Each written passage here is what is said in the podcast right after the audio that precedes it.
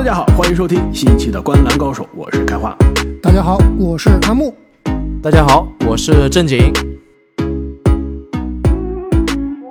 那么上期节目啊，我们跟大家盘点了一下 NBA 最近比较有话题、比较有争议的内容啊。其实也是在缺席了一次录音之后啊，发现没办法，这心里有太多想跟大家聊的了。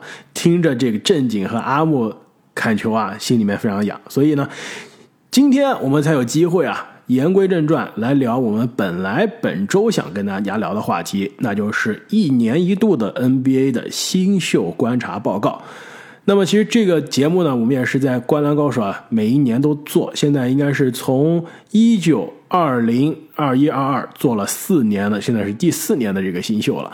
那么之前啊，通过这个历史，是吧？大数据，我们发觉每一届的新秀呢，回看过去几十年啊，大概能出一到两个名人堂。阿木啊，这是你发掘的，到底是多少个最佳阵容？呃，三到两到三个最佳阵容，然后是四到五个全明星，四到五个全明星，对，没错。那接下来呢？这除了这名人堂最佳阵容、全明星档次呢？接下来当然还有这个未来可以这个稳定的球队的首发的级别的球员，剩下来就是轮换。那再往后连轮换都不是了，那就是在联盟岌岌可危了。所以按照我们这个系列的惯例啊，我们将会跟大家来分析一下今年的。本届的新秀未来的这个水平到底是怎么样？可以说，我们通过这个档次呢，来判断一下未来哪些新秀是可以成为职业生涯退役之后啊未来的名人堂级别，哪些是未来的最佳阵容，哪些是全明星，哪些是呃稳定的职业生涯是稳定的首发，哪些是轮换的级别？不是说这些球员现在就是。名人堂现在就是全明星了，就是第一次我们做这个节目的时候，当时大家可能还没太理解啊，有些争议。当时就说，这个阿木啊，这胖虎还没打几场球呢，你怎么就说他已经是名人堂了？那我们说的是他未来的这个职业生涯的轨迹，在他结束的时候应该是名人堂的级别。那现在看来，阿木这个判断也是对的，对吧？当时包括他说，呃，莫兰特，莫兰特名人堂，现在听当时听起来是不是特别搞笑？现在听起来是不是也不是那么夸张？并不是那么夸张。没错，所以大家记住了，我们说的是这个新秀啊，通过过去这大半个赛季或者说半个赛季吧，这个表现，我们给他打一个这个报告，看看他未来的发展的轨迹会是怎么样。那么首先呢，让我们来看一下第一个档次，未来名人堂的档次，今年我们到底有几个球员？就我们三个人给这个每个人打报告的时候啊，其实是。分开来的，所以我也不知道你们每个人的这个想法是怎么样的。我们先来看一下，我觉得第一个档次应该没争议啊。我盲猜，我盲猜啊，名人堂级别，我跟正经都说有一个，阿木会说有两个，然后我们就开始吵了。你确定吗，开花？那我先说，我这里名人堂级别零个，零个，零。你看看，我们还是对阿木非常了解的。对，我就知道，要不你说零个，要不就说两个，肯定是跟我们一个不一样的。正经，你是不是一个？一个，确实一个。对我跟正经是一样的一个，我也感觉阿木，你你要说一个，真的奇了怪了。要不我们先说一个吧，阿木，你等会儿再来说为什么他不是，好吧？正经，你的选择应该跟我一样，对不对？那不一定哦。完了，没有没有没有，开玩笑，那肯定还是毫无争议的班凯罗啊。没错。这班凯罗这个球员，呃，在本届啊不算特别顶尖的这一届的新秀里面，我觉得还是非常的突出的，独一档，独一档，确实独一档。他的体型，包括结合他的体型的投射、控运，这个能够消耗大量球权的这样一个角色，我认为他的上限还是非常高的，而且他的成型度也非常高，就是一个兼具实战。以及未来上线的球员，包括他现在这个在第一年啊就已经展现出了非常不俗的这种效率。最典型的一个数据就是他每三十六分钟啊能够获得八点四次左右的罚球，这个造罚球的能力是非常强的。作为一个新秀，能够去利用规则去砍下这种高效的分数，你可以说他的心理成熟度也是非常高的，球商很高。没错啊，现在班凯罗呢打了四十三场比赛之后啊，是场均二十点五分、六点三个篮板、三点七个助攻，呃，命中率其实并不是特别差，但是肯定是有提升的空间的，是百分之四十三。三分球呢，的确是可以提升，现在是刚刚百分之三十出头。罚球百分之七十六呢，其实对于他这个罚球产量来说啊，也是需要提升的。那总体来说，可以说是数据最全面，得分能力也是最强的今年的新秀。而且他这个二十加六的新秀水平啊，其实你放眼过去这几年，也就这几个人能达到。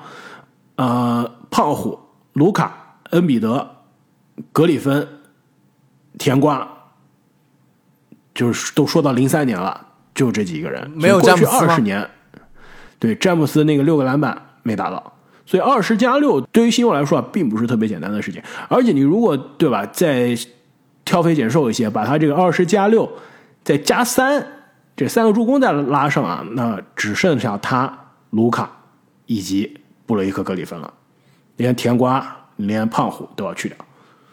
对我同意两位的观点，就是班凯罗一定是一个非常优秀的球员。其实，在这个选秀之前啊，我对班凯罗的看法就是这样，就是他是一个可能前三里面最完整、最成熟的一个球员。而且通过这大半个赛季的比赛看下来啊，确实他是完全是 NBA ready，对吧？就完全融入了这个 NBA 的强度，场均二十多分，对于一个新秀来说还是非常非常难得的。但是在我这里之所以没有把他放成全明星啊，我是觉得第一点，你连全明星都不是吗？啊，sorry sorry，没有放进这个 Hall 堂 of Fame，就是名人堂级别啊，有两点嘛。第一点就是他刚刚说了，他这个打法已经非常的成熟，对吧？我觉得他的上升空间是比较有限的。为什么呢？就是从他的这个啊、身体素质，包括呃技术的运用来说啊，你会发现，就是之之前我们聊过很多届的这个新秀球员啊，很多球员让你眼前一亮，哇，这个球员好惊艳，这一点真的是让我非常非常的惊叹。但班凯罗，说实话，他的球并没有那么华丽，并没有那么好看，并没有那么哪一点啊，防守啊、三分啊、突破啊、速度啊、弹跳啊，哪一点让我觉得这个球员就是历史级别的天赋，对吧？他总体来说是融合的非常好的一个球员。那融合的非常好的这样的一个球员，我觉得很多情况下你要去最后成为非常成功的球员，很多情况下需要靠的是什么？需要靠的是你的超强的球商以及视野。就比如说卢卡东契奇，比如说约基奇这样的球员，对吧？身体素质、技术都融合的很好，但是最最突出的一点，最把人打死的一点是他的这个视野。我觉得班凯罗从视野上来看，他不是这种所谓的持球大核，所以我觉得班凯罗最后上线离这个名人堂啊，真的还就差了那么一小步，这一小步就是这种那我问你过人的天赋。他如果职业生涯轨迹跟我刚刚提到的有一个人一样，你刚刚提到所有人，他你刚刚提到的所有人，他都有一个都有无法比拟的一点一点，对吧？你说布雷克格里芬，布雷克格里芬的弹跳是历史级别的，对吧？Top 联盟历史前五的那种怪兽级别的身体素质。卢卡东契奇刚刚提到了，这种球员就不可能比的。恩比德我也是说这几个这种身体素质，就是说他变成甜瓜，不可能。而且其实这两个人他的模板也是比较不不不，这个东这个东西就是我觉得很多球迷会误解啊。甜瓜安东尼从刚进入联盟啊就看出来是那种天赋极其爆炸，进攻能力极其强，而且打球非常好，还让人眼前一亮，是可以去卖很多票的。但是班凯罗非常抱歉，他卖不到多少票，真的卖不到多少票。所以卖票这个也是不光是从吸金方面，不光是从这个观赏性来说，同另一方面也是就是证明他的天赋还是差了那么一点。所以我觉得他一定是非常好的球员，而且会在联盟打非常非常长的时间啊。但这个我觉得上限很有可能就是类似于德罗赞，就跟名人堂失之交臂。呃，班凯罗，你们觉得有没有可能往塔图姆的方向发展啊？没有，他没有这种球队 好像球队也不太行。球队也不太行。对啊，没错，他要进名人堂应该不会在魔术一直待着吧？这倒是。所以，其实你要是真的让我挑刺啊，我觉得影响他进名人堂概率就是他的这个团队未来荣誉是怎么样的。你毕竟同样是场均二十分打很多年的球员，就像你说的德罗赞，你最后球队夺冠了跟你没关系，你错过了猛龙这班车，而且是你交易走了之后，你的球队夺冠了，那你这个名人堂讨论基本上就没了。如果你是在一个好的团队跟着团队一起夺冠，哪怕是二当家夺冠，你未来名人堂的概率也是大的很多。但是但是以他这种打法，我觉得当二当家还是有点难啊，对吧？毕竟你防守就一般还行，三分球基本没有，那怎么当二当家？三分球绝对是可以开发的，不能说是基本没有。他现在百分之三十出头嘛，能进一点四个，我觉得还是有提升空间。新秀你刚来就能投三分的，除非是那种定点射手，没有几个说是自己持球能百分之四十三。对他开发出持球三分之后，以他这种还不错的传球水平，其实是威胁很大的。就是说，我们说的这个，大家不要误会，我们说的名人堂级别，不是说这个球员以后板上钉钉，我们我和开花就觉得能进名人堂了，不是这个意思啊。也不是说板上钉钉他就进不了，对吧？对我把他放成名人堂级别，其实我是也有一点同意阿木，就是他进名人堂的概率相对来说是没有这么高的。因为你想想，我们历史上进名人堂最终真的进的这些球员，要么就是顶级，对吧？这这不用说了，呃，球队老大夺冠或者是 MVP。另外一种呢，就是非常有特色的球员，就比较边缘的这些。你比如说雷吉米勒，对吧？他是这种常青树，而且三分之神。或者是说姚明，对不对？你这种在文化方面带动了篮球。那班凯罗呢？目前还看不到他以球队第一核心的身份去夺冠，或者是当 MVP 的这种很大的可能性，也没有刚刚我说的这种非常有特色的打法。所以说，之所以我把他放成名人堂级别啊，还是看在他第一个赛季就展现出了这么强的高水准，未来还是可以进步的。也不是说他未来一定能进，或者是不能进。没错。那么，既然阿木你第一个档次没有人啊，第二个档次未来的 NBA 最佳阵容级别，要不阿木你先来提名吧？我这里两个人啊，有一个人就是刚刚你们聊到的班凯罗，直接从名人堂降级到了最佳阵容，所以我真正这个级别的就一个人。是不是就是我认为你会放到名人堂级别的，一秒钟还没打的人？哎，没错，一秒钟没打，但是我给他，其实我给他下调了，对吧？我给他下调，本来我应该放在第一档的，现在放到第二档。最佳阵容，切特、霍姆格伦，那阿木你再来介绍一下吧，为什么？快忘掉这个人了，没办法介绍呀，一场没打怎么介绍？完全是彩票。对，纯彩票，这是纯彩票。从他大学的这个天赋上来说，据说这次全明星首发的投票，切特好像拿到了五票，全明星首发。是球员的投票，球员投票对，球员投票吗？？对啊，球员投，票。球员投票。哇，你觉得媒体会投给霍姆格伦吗？那这个媒体估计第二天不要上班了。不是，我以为是球迷投票呢队友嘛？啊，球迷投票你你队友看不到的，哦。对，而且球迷五票那也太惨了吧？就是 但是我觉得切特霍姆格伦真的就是那种上限贼高，然后下限没有的。他要么真的就是下限不可能没有的，下限不可能没有，下限肯定是有的。下限最起码是波尔波尔和班巴这种水平，上限呢对文班亚马，要上线什么亚马呀？对啊，要么他上限真的就是阿木说的这个最佳阵容这种级别了，然后要么下面什么全明星首发这些都没有了，就带到轮换。我觉得他下线是轮换对再到，下线是轮换。就波尔波尔和班巴嘛，就轮换水平嘛。波尔波尔、班巴在魔术都是勉勉强强轮换，所以你考虑一下吧。没错，其实切特啊现在真的是彩票，而且呢，雷霆下赛季的这个阵容啊，还是让人有些期待的。你其实现在雷霆是反正文班在亚马是肯定没了，我告诉你吧。对，现在雷霆是在外卡的边缘嘛。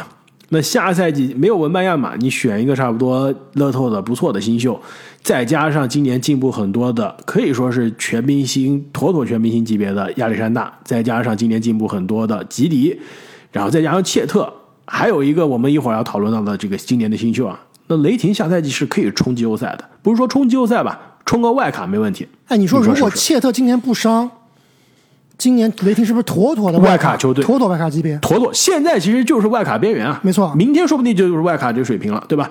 所以切特如果职业生涯回来啊，健康，第一年开始打季后赛，那还真的是让人很期待的。毕竟你要是进入到最佳阵容级别啊，你球队战绩不能差，你不能说是空刷数据进，对吧？最佳阵容吧。那我这边要不正经你来提名一个吧，你的这个最佳阵容级别有没有切特？然后除了切特，如果有的话，除了切特之外还有谁？这你肯定没切特。零点五个切特吧，就毕竟他没打，所以我今天完全都没放到我这个讨论里面。但是如果提名的话，如果真要说提名他是最佳阵容，我可以考虑零点五。对，其实照理说我们应该不应该放切特，因为毕竟我们今天的标题是新秀观察嘛，对吧？对你都没球可打，没观察？这就是我一开始说为什么我们要吵起来了。我当时担心你就是把切特都放到全民这个未来的名人堂了，我就说啊，问你这个说这点嘛。人家一秒钟没打，直接给人家这个成绩单写了是一百分是吧？对对，这样吧，这样吧，我还是把它 take it back，我把它拿回来，我还是不放切特进去了。毕竟我们是新秀观察，对吧？我这没有、嗯没有根没有底的，直接放切特确实不合适。但是我刚没聊过，切特是有这个潜质的，对吧？明年这样问，因为他其实 NBA 你要是投最佳新秀，他是明年参加投哎，票对，的，他明年还可以继续去参加评明，年再新秀观察一次，好吧？可以可以。所以未来的最佳阵容级别，正经你提名一个。杰登·艾维有机会冲击，哎非常的边缘，我觉得有机会。这个还是让我有些意外的。我这边其实给杰登·艾维评级啊，我把他是放在未来的全明星，就是再低一个档次。我觉得杰登·艾维主要是他是非常非常适合这个时代的这种高大的且有冲击型的后卫。就他现在得分排新秀第三，但是助攻啊，居然排的是全部新秀的第一名啊！就虽然这个球员他的失误其实是比较多的，而且助攻你不能说他非常的有灵性，但是毕竟助攻数在这摆着，一个高大的、冲击性极强的、还能传球的后卫，他一旦练出了投射，是非常恐怖的一个存在。我觉得他是有机会去冲冲击最佳阵容的。而且呢，其实非常有趣一点啊，你说到他这个助攻啊，我最近发现这个活塞突然一下又不用海耶斯了，是吧？把海耶斯变成替补了，你知道为什么吗？扶正艾维啊，艾维最近几你几场知道是从的助攻，哪什么时候开始又不用他了吗？大家是这样，自从打了人以后就不用了。哦，那挺好的应该是自从那个法国赛在本土作战，然后极其拉胯以后，好像就不怎么用他了，或者不不用他打首发了。所以其实没有海耶斯之后啊，艾维的这个助攻，就是他的这个策动啊，让他机会更多了。过去这几场比赛，其实我看一下啊，艾维过去这两个星期吧，场均助攻六点八个，过去一周场均八个助攻。所以如果他现在这个不用跟海耶斯和康尼汉姆分球啊，自己真的成为主控了，从二号位变成一号位了。那我觉得还真的是有点意思，我想看看他到底能打出什么样的花样。对我作为其实最早看好艾维，或者说最喜欢艾维的这个我们三人中的一个，我也不敢把他放到最佳阵容。包括我最近其实他们活塞刚刚是在篮网主场掀翻篮网，让欧文的这个四十分也是没有取得胜利。那场比赛艾维也是打得非常好，一开始是独得了这个活塞的前十二分，然后后面也是有好几个非常漂亮的助攻。其实整体看来还是相当成熟的一个球员。呃，艾维跟刚刚聊到的班凯罗一样啊，要去冲击这个所谓的我们给他定的天花板啊，一可能也得换球队。但是还是还是那个句话，就是总体来说，今年的艾维的表现数据来说，应该是符合我的预期的。但有一点不符合我的预期，或者让我比较失望，就是他打球没有那么拼命，没有那么爆炸，没有那么没有那么好看，没有那么好看，没有那么有激情。对，不像不像他的模板莫兰特，对吧？莫兰特是我们担心他打的太努力了，艾维就是对，就有点太收着打了。所以我对艾维还是谨慎看好吧。其实我这边啊，未来最佳阵容级别我有没有艾维？但是呢，我有个艾维的队友，你们信不信？也是在选秀大会之前啊，我非常看好的球员，杰伦·杜伦，你在开玩笑吗？A K A 真的，最新的霍华德魔兽，两千年千禧年之后的魔兽，千禧年出生后的魔兽。这你你觉得很惊讶吗？我一点都不惊讶。我我觉得不惊讶，确实不惊讶，但是我也不会把它排那么高吧。他现在啊，场均是八点三分，八点七个篮板，这是在他这个整个赛季只打这个二十四点五分钟，最近是成为首发了，成为首发过去两周吧，十五加十场均，再加一点五个抢断，一点五个盖帽，过去一个月也接近是场均两双的水平。他整个赛季接下来虽然也是场均不会到三十分钟，但是整个赛季接下来的比赛场均两双，再给你一个多抢断，一个多盖帽。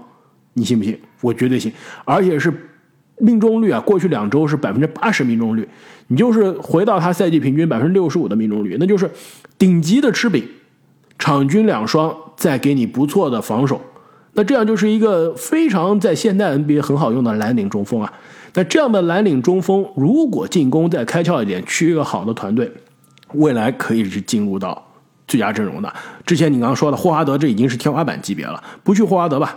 你就是小乔丹，对吧？打成那样，之前也是能进入到最佳阵容的级别。只要身边能配一个好的指挥官，但他身边真的就是有未来联盟的顶级指挥官康尼汉姆，现在还不在呢。等康尼汉姆回来了，跟他的连线，是不是可以把他喂成一个场均十六七分、十一二个篮板，再加两个盖帽的球员？直接给你将近百分之七十命中率，这不就是戈贝尔了吗？这不就是最佳阵容了吗？你要这么说，还真有那么点意思啊！但是基本上他要是要进最佳阵容，基本上都不是看他自己了，是吧？看他队友以及球队的战绩，这样去那倒是挤进一个前场或者是说中锋的这样的三阵左右的位置。对，就是我觉得杜伦的上限应该是联盟最最顶级的蓝领，对吧？就是超级蓝领的一个存在。丙皇，丙皇，对。对，但丙皇再怎么样，好像也没进过最佳阵容吧？对他，他的上限是比丙皇要高的，他的身体素质、肌肉强度还是弹跳还是非常惊人的，而且太年轻了，NBA 这届里面最年轻的球员，对不对？所以不夸张吧？我觉得不是特别夸张，但是我不会不会放那么高，不会有那么高的期待。开放你这台有没有最佳阵容？对，开放你这台有没有了最佳阵容？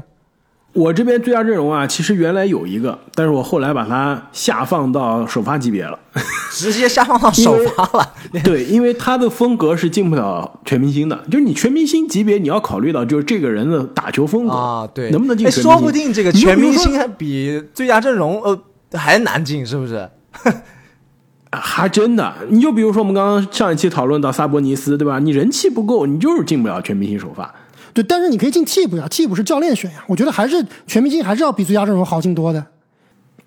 那这样吧，我这有一个被我下放到首发了，其实可以考虑全明星的球员。要不我先说，因为我要不你还是在首发时候再说吧。要不咱还是先说全明星吧。说全明星吧。对，好。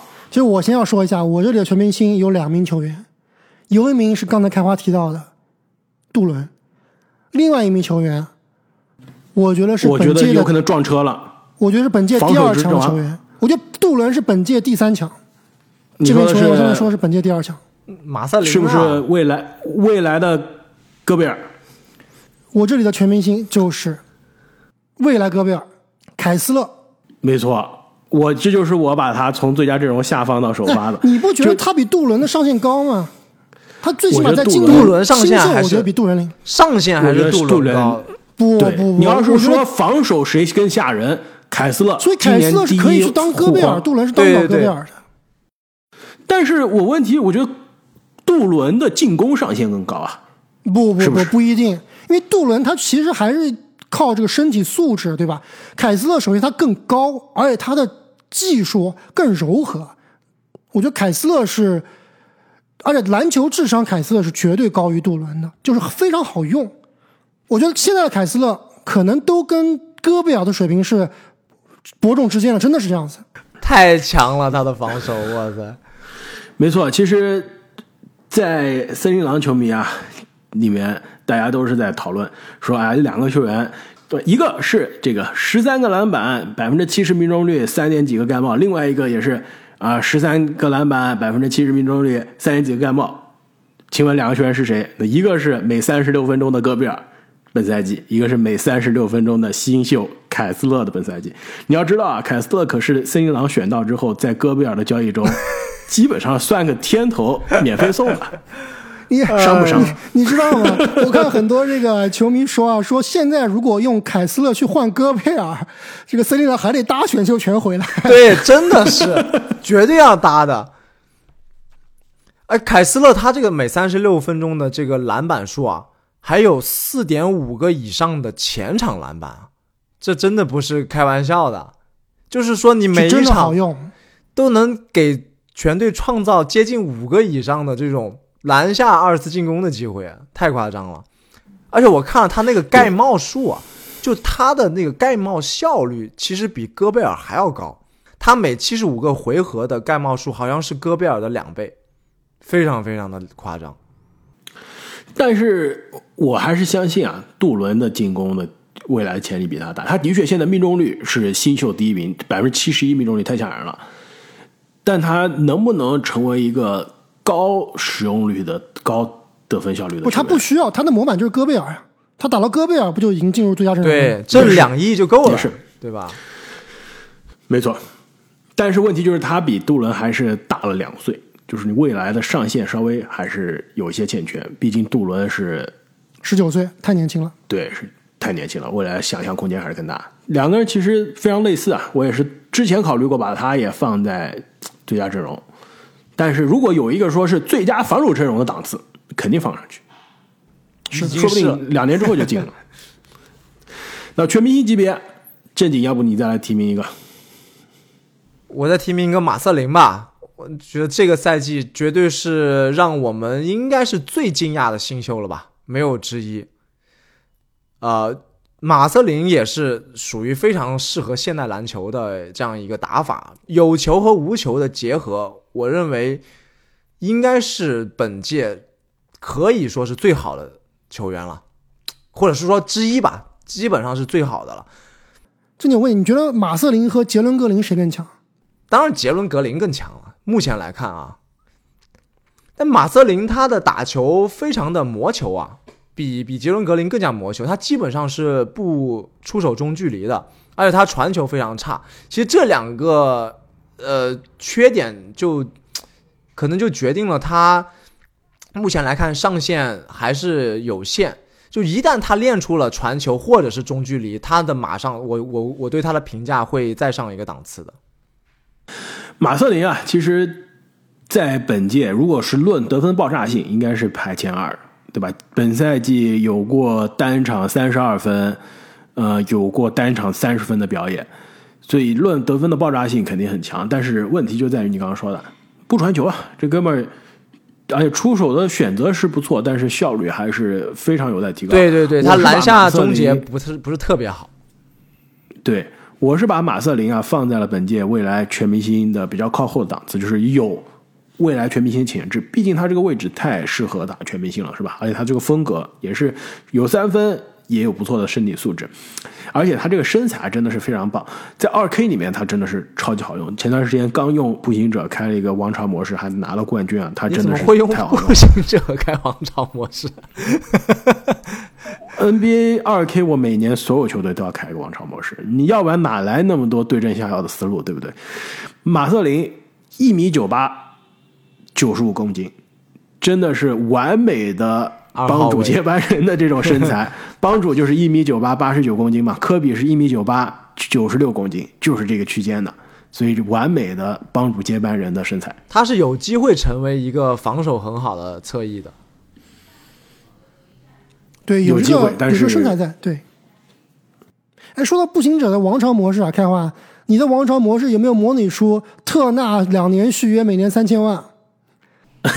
还包括今年的工资重新谈是吧？对，这还涨没有这一茬 就第一次听说。游戏不支持啊，这游戏没有这个功能，说今年我们合同重新谈，直接给你涨工资，没有。没想到，但是特纳在我的王朝模式里面太好用了，特别香，三分炮台。那马瑟林，我同意啊，未来的全明星级别。阿木，你有没有全明星级别再提名的？没有，这我这里全明星级别就两名球员，两个中锋。哎，这还非常有趣啊！马瑟林也不在是吧？哎那艾维也不在。那你的艾维是什么级别啊？艾维也不是全明星级别，在我这里，就首发级别，首发总是了吧？首发肯定是的。那所以我总体来说是非常不看好这届的。对，我我也没有切特，我觉得全明星以上就是三名球员，两个中锋加一个班凯罗。我觉得你要说让我非要再猜一个彩票的话啊，我可能会猜贾巴里史密斯。我这有，哎，这就是我的未来全明星级别。对，他是怎么说呢？他现在就是完全还不成型，但是呢。从他的身体条件和他的打球风格，是可以成为未来的内线独角兽这种打法的。独角兽谈不上，但是，比如说一个拉沙德·刘易斯，现代版拉沙德·刘易斯 还是可以的。你们觉得阻碍贾巴里·史密斯的最大问题是什么？杰伦·格林队友，不对，队友 不对，就是队友。你们不能总怪杰伦·格林，怪小凯文·波特，然后怪贾巴里·史密斯。其实怪的是小凯文·波特，不是杰伦·格林。小凯文波特最近两两个礼拜都没打球，我觉得最大问题就是火箭必须要换教练。这个塞拉斯真的是太差，太拉了，真的是真的太差了。就是在球队里面，首先你没有调教球员的能力，第二你没有给球队调教新人那种威信，对吧？你也不能跟球员成为朋友，打成一片。他总体来说是从从上到下的拉垮。这个教练必须要开除，必须要换掉。布鲁纳什，呃。这真我其实肯定不如纳什。贾巴里·史密斯呢？你要说他今年打的多好吧，真的是差，肉眼可见的差。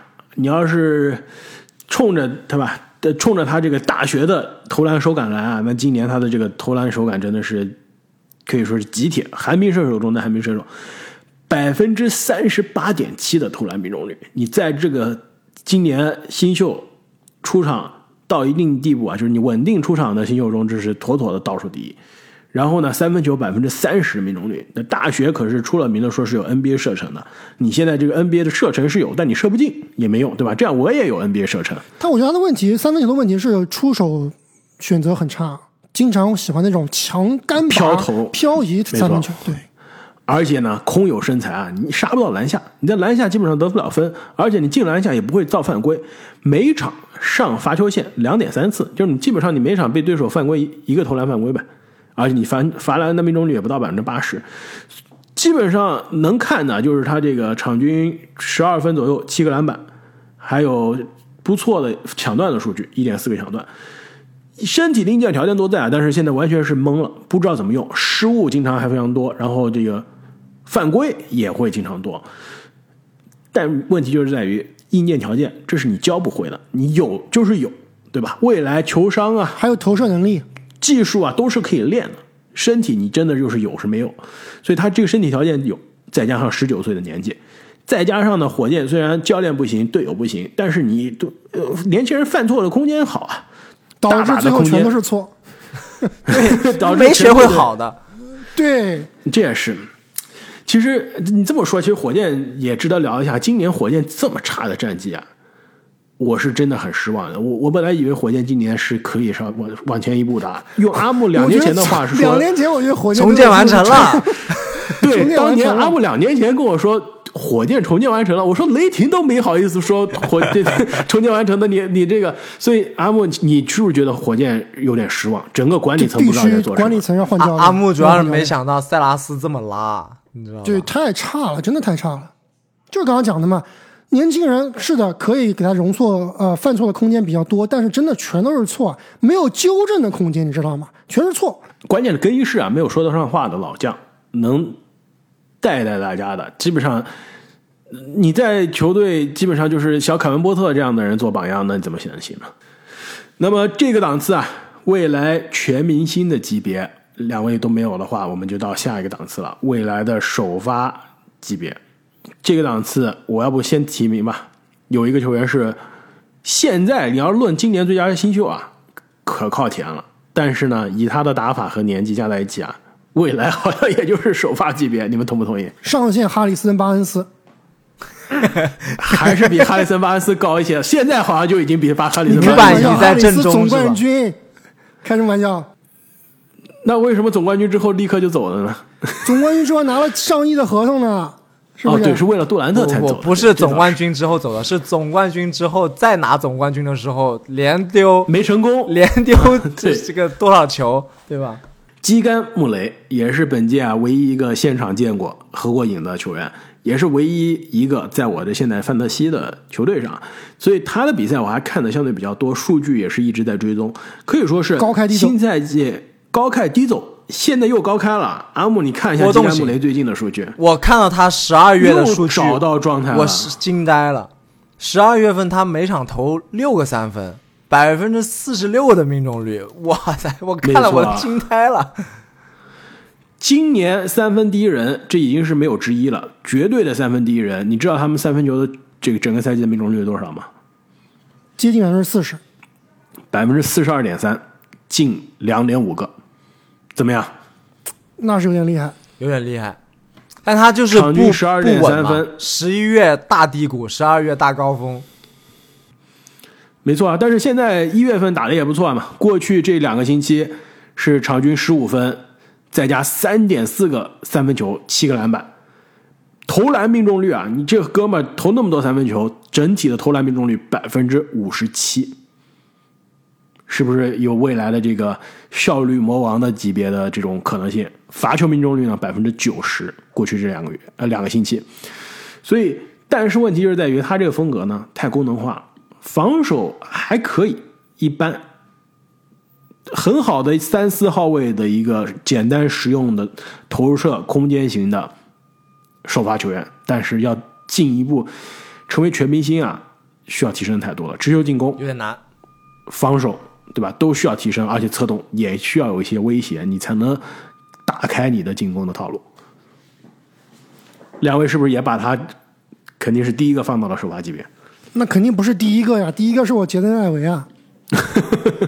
比较稳的，但我觉得基安穆雷是比较稳的首发。而且我突然想到一个事情啊，就是现在的这种所谓的三 D 打法，把球员非常非常功能化、简单化，其实给很多这样的这个 NBA 球员啊，给这些呃可能小的时候家庭啊也不太富裕，对吧？从这种贫民窟成长起来的黑人球员，真的是一条超级好的这种规模化的。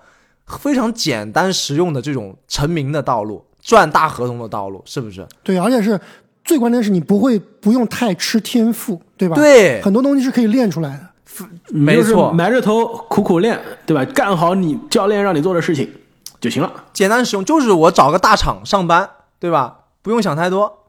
对你写程序，对吧？天天戴个耳机把程序写写好就行了，你不需要跟别人去交流去谈生意。没错，而且呢，基干穆雷啊，也是今年的新秀中正负值排名非常靠前的。如果把这个场均的这个或者出场次数吧，出场次数在十次以上的新秀中，他是正负值第二名。哎，你这么一说啊，基干穆雷是不是唯一一名，就可能我们今天讨论的唯一一名球员里面，他是所在的球队是一个胜率超季后赛过对季后赛球队是吧？应该是唯一一个吧？不一定是超过百分之五十吧，因为呃，凯斯勒是五百分之五十之间嘛。我们现在录音的时候是二十四胜二十五负，很有可能明天又百分之五十了。所以现在呃，国王是看到的是季后赛水平嘛，所以唯一一个有可能稳定打季后赛首发的。我这还有一个，我认为可以今后有首发水平的球员，我都能猜到是谁。另外一个彩票，不是不是彩票，首发级别我其实我更看重的是他这个成熟度，现有的水平。你你说的是谁？我说的是另外一个球员，但是那个球员我现在非常不确定。但是我我我这儿有另外一个西部的球员，要不你先提名吧？我刚提名了穆雷了。可以，我提名的这个球员就是模板已在阵中，跟他们的球队老大打法非常的像，雷霆队杰伦威廉姆斯。对，我觉得这个是应该比较稳的首发级别了。他跟已经现在是首对，现在已经首发了。对，而且他跟亚历山大实在打球太像了，就是那种运运运搓搓搓，然后在这个搓到这个禁区附近就能把球弄进去，非常呃速度也不快，但节奏很好。是的，就是打法没有那么华丽，没有那么爆炸，但是很实用。对他零到四尺就是内线的命中率是超过百分之七十的，就终篮下结很强。篮下终结很厉害。对这名球员我真的挺喜欢的，发型也很好。我这个球员我是怎么注意到他呢？之前也没有什么关于他的新闻，也他也不是那种占据头版头条的人，对，是也不是那种一场给你干三十分的那种球员，对吧？，对，就是有一次，我们不是玩那个范特西篮球游戏嘛，我对阵的那个球队里面有他，我去看，哎，这哥们儿是谁呀、怎么数据这么好啊？非常全面。对，怎么没见过这个人、啊？什么都能干。我去一查，哎，我才发现是雷霆队的新秀。我说这人怎么捡到的？我怎么没捡到？对，你没没还记得当年我们做这个选秀的时候，开花问的问题吗？这雷霆有两个新秀威廉姆斯，怎么来判断，对吧？怎么来怎么来区分谁是谁？你们还记得我刚刚给的理论吗？当时一个是杰伦，联盟的杰伦都是打外线的，没错，没没错。另外一个杰林呢是大个子，打的是内线。其实杰伦威廉姆斯啊，也是我这边的刚刚想说的西西部的另外一个新秀，是这个首发的级别，而且呢是非常实用的、非常全面的首发。跟他类似啊，我这儿还有一个未来的首发级别，但是呢，现在曝光度没有他那么强，但是技能点有点类似，也是非常全能，身材也是可以防多个位置。问题就是球队太差，影响他的发挥。火箭前锋塔里伊森，防守是真的好，球商 有点捉是。那种闷头往里冲的那种，是的，但防守好啊，身体素质好啊，可以防到一，甚至没错。而且呢，现在整个赛季下来是场均不到二十分钟，八点四分，五点六个篮板，但是呢有超过一个抢断，零点六个盖帽，投篮命中率是有点低，百分之四十四点六。其实他是属于你给他足够机会啊，他是可以打得非常出色的。你每三十六分钟现在是接近十六加十，再加两个抢断一个盖帽的级别，身材是可以防超多个位置，投篮现在是威胁比较少，而且进攻基本上没有什么花样。但他这样的级别啊，你开发出不错的稳定的投篮，就是联盟首发的三 D 球员能打很多。关关键就是这个开发出投篮，我觉得他的空间还是有点捉鸡的，比较适合一个轮换的球员。对，是一个功能性球员。我觉得你如与其把这个呃伊森放在前面啊，我这里还有另外一名球员，我觉得比伊森的作为球队稳定首发的呃概率还是更稳的。我这还有好几个呢，你继续说。樱木花道，我想等会儿再聊樱木花道吧。我这里觉得有一个比他还要稳的，就是老鹰队的 AJ 格里芬，AJ 格里芬，啊没错，也是我这边的这个是正儿八经的三首发级别。呃，D 不好说，D 现在不一定有，但是三是真的有。本届三分第二人，猜一下他三分球命中率，四成以上是吧？百分之四十，近一点六个，已经不错了。而且他这一点六个是建立在二十分钟，对啊，所以本届三分定点射手啊，可以说是第二好的，罚篮很准嘛。我之前说了，你罚篮准的人三分肯定不会差的，他百分之九十的罚篮命中率，而且本赛季还有绝杀。还有绝杀。他和伊森结合一下就好了，是吧？嗯，那你说的就是泡椒了。所以首发大家都没了吧？两位都都我这还有樱木花道放进去吗？樱木花道呀，轮换我这首发，首发有点难啊，樱木花道。樱木花道他还不首发，都能叫这个名字了还不首发吗？而且樱木花道啊，本来是在我这轮换很靠前，昨天晚上看了他比赛之后就是首发了。不是，自从我看了吗罚球以后，我就调调到首发，就是首发以下了。对，哎，不过你他昨天说这个，三十分五，昨天晚上啊打太阳加时大战，打了四十分钟，三十分八个篮板五个助攻，怎么样？但索汉这个球员，你不得不说，真的太像樱木花道了。从形象到技能点，真的是说实话，长得稍微有一点点土一些，就是比樱木花道来说气质稍微差了一点。废话。你这个漫画里面能画出土的人来吗？哎，那你别说，渡边雄太怎么看都像漫画人物，渡边雄太怎么看都像是流川枫，是不是？对不对？那也是土了好几倍的流川枫。土了好几倍的流川枫，对。哎，但别说渡边还是还是可以的，就是他那个气质，加上他的这个渡边，你你们知道他老婆还是挺漂亮的，日本名模。人生这个新闻只能从 只能从阿木这里得知。阿木，阿木，你是不是有手机里有个相册？Instagram 还是挺好看的。阿木是手机肯定有个相册，NBA 家属名。说到老板娘，我们的亚特兰大小鹰 Real 哥可能就不困了。索汉啊，其实你要说他打首发吧，也有点难。但是呢，你看，就是他在什么样的团队环境，如果像追梦一样，在勇士找到他的体系了，管理层、教练组知道他怎么用，把他能发挥到最大极致，真的是可以打首发的。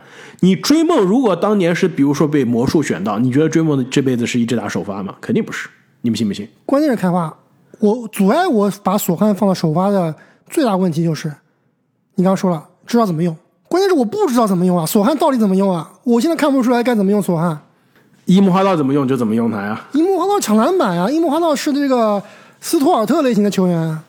其实我觉得啊，索汉跟他的这个凯尔顿有一点点重合了，两个人都是属于类似的这种位置，然后呢，射程非常有限。其实索汉现在其实昨天晚上射程还挺不错的，看到他这个三分球还是让我有些惊讶，拼劲都挺足的。就嗯，我我不太理解啊，为什么一个可以投篮的球员，可以投三分球的球员，他的罚球是要单手罚，这是我无法理解的。你说，如果说，比如说篮网的克拉克斯顿啊，或者说西蒙斯这样的球员，我不会投篮，对吧？我找一个偏方去罚球。克巴里，里克巴里那么强的得分机器，人家还要这个倒马桶投呢。对啊，人家就有这个兴趣爱好。哎他罚球命中率特殊多少好像据说是自从改了单手罚球以后，罚球命中率是超过百分之七十五的。我那不就一下，成了吗？对啊，人家能罚进，你还管他怎么罚呢？有有点癖好，有点独特，包括他这个发型，也不知道咋想的，反正百分之现在啊，整个赛季百分之六十八，三分球百分之二十七，所以昨天晚上应该是懵的。所以还是不太能投，对吧？对，这这个璞玉吧，璞玉，我觉得值得雕琢。但是就这种风格的球员，你只有在波波维奇的体系中，对不对马？但问题波波维奇能能对能波波维奇能能打多久？不是能执教多久，这也是个问题。我刚刚想说的就是，他必须在一个好的成熟的团队、一个很好的体系中能发挥他。对，感觉他现在魔术他很性格像是个刺头，还是需要稍微有点约束的，是吧？对他不适合现在比较流行的这个大持球核心的这种体系，它适合这种勇士、马刺这种动态的体系。对每个人上来都能干一些脏活累活。首发级别你们还有没有了？我觉没了得没有了。接下来轮换级别啊，我这有几个是考虑过首发，但是各种短板啊，把它移下来了。第一个就是我以为正经会把它放到首发级别的大彩票谢顿夏普。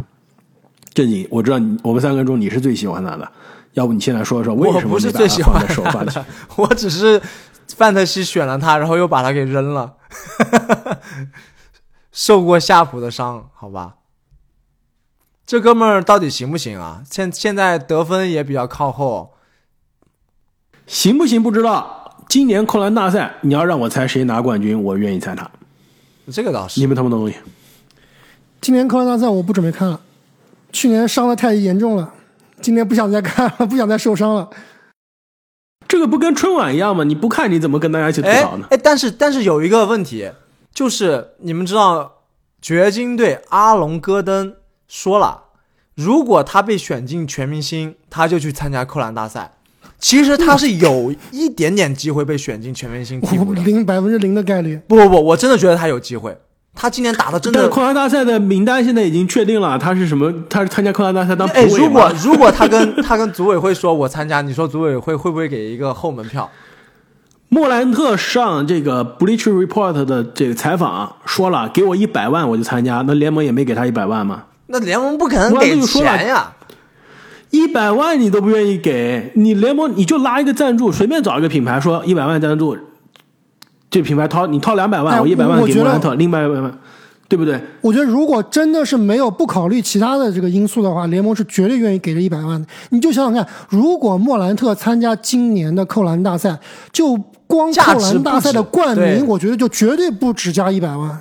对对啊，但是莫兰特直接就在很久之前就发了这个话了，视频我联盟不可能做出这种不可能例外的事情，对吧？你凭什么说给莫兰特一百万，我夏普就不给钱？对不对？那就是联盟直接改变规则呀，就是你所有来的人四个人一人一百万，不就行了吗？那联盟也没有这样很多联盟没有因为这个去改他规则，那就不会说是因为我想让阿隆戈登来参加扣篮大赛，选阿隆戈登进全明星。就是联盟其实是应该去考虑改变这个扣篮扣篮大赛的这个玩法，而且呢，也是通过这个赞助啊、奖金啊，让更多大牌愿意来。对，所以在改这个规则之前，我是不会再看。现在下午，我在我看来啊，未来的轮换得分手段有，身身体素质有，健康是个问题。篮球的智商，呃，这不篮球智商有点太呃直接了。我觉得就是他的这个成熟度，对吧？打球的成熟度以及效率都是有待提高的。毕竟年轻嘛，十九岁，未来上限十足，未来能在一个比如说战绩。要求不高的球队打稳定首发，我也并不是特别惊讶。对，以为他本赛季会给开拓者啊，给利拉德很大的帮助。那赛季初，对吧？当时开拓者一波流，甚至打到了西部第一的这个时候，好像确实觉得挺厉害的。那最近也不知道开拓者是怎么了，反正这个从联盟西部第一掉到了现在文班亚马的争夺者，西部基本上倒数第三、第四的水平了。也不知道这个球队到底出出现了什么问题，还是比湖人现在靠前一点，一点点。但是，但是我敢打赌开拓者最后的战绩是不如湖人的，主要是没有给夏普足够的上场时间。应该把西蒙斯拿掉，换夏普首发，对，西蒙斯带第二阵容。没错，他又走回双枪老路了嘛？不就跟我们说的说的一样吗？未来的轮换级别还有其他什么球员？勇士的痛，我觉得很多了。我们觉得，我觉得不用不用每一个都聊一下。对，我觉得可以聊几个比较靠前的吧。对，说几个比较靠前的。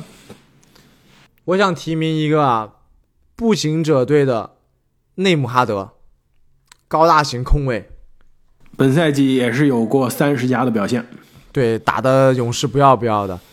这个内姆哈德啊，也是最佳模板已在阵中，破产版的哈利伯顿。目前来看。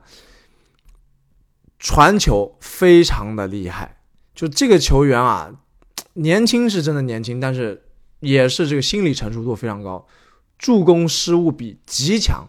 他现在是每场应该是四个助攻，一点八个失误。你想想，作为新秀能打出这样的助攻失误比是非常不容易的。所以，做一个强队的替补控卫，或者是说到一个非常非常弱的队打个首发控卫。我觉得都是去勇士有机会的，当贾库里，当贾库里可以的，还真不错啊，对吧？对啊，你一个替补的稳健的控卫，其实是很多球队都需要的。阿莫，我其实没有特别想想聊的，我觉得有点乏善可陈吧。但是我特别有个有有个问题想问你啊，开花，开花，你觉得杰登哈迪有戏吗？我觉得够呛。我我我觉得杰登哈迪应该是拿完新秀合同就没人要了。淡出 NBA 了，你应该问我们的凯文哥嘛？凯文哥更喜欢杰伦哈迪。就杰伦哈迪是那种比坎姆托马斯还要毒还要自信，但是技术还不如坎姆托马斯一个球员。那不是已经定主要是对，主要他的这个打法在卢卡身边实在是没办法。你要是把他扔到火箭，对吧？就比如说现在火箭。啊，杰文格林啊，什么小波特都伤了，你让哈迪过去随便打，火箭还不够乱吗？所以杰登哈迪在我这儿是没放进轮换级别的，很遗憾。我这轮换级别其实还有几个不错的球员，马克威廉姆斯，两位有没有考虑过？也是属于那种呃可以成为不错的蓝领中锋的，但是你让他打首发肯定是有一点欠缺。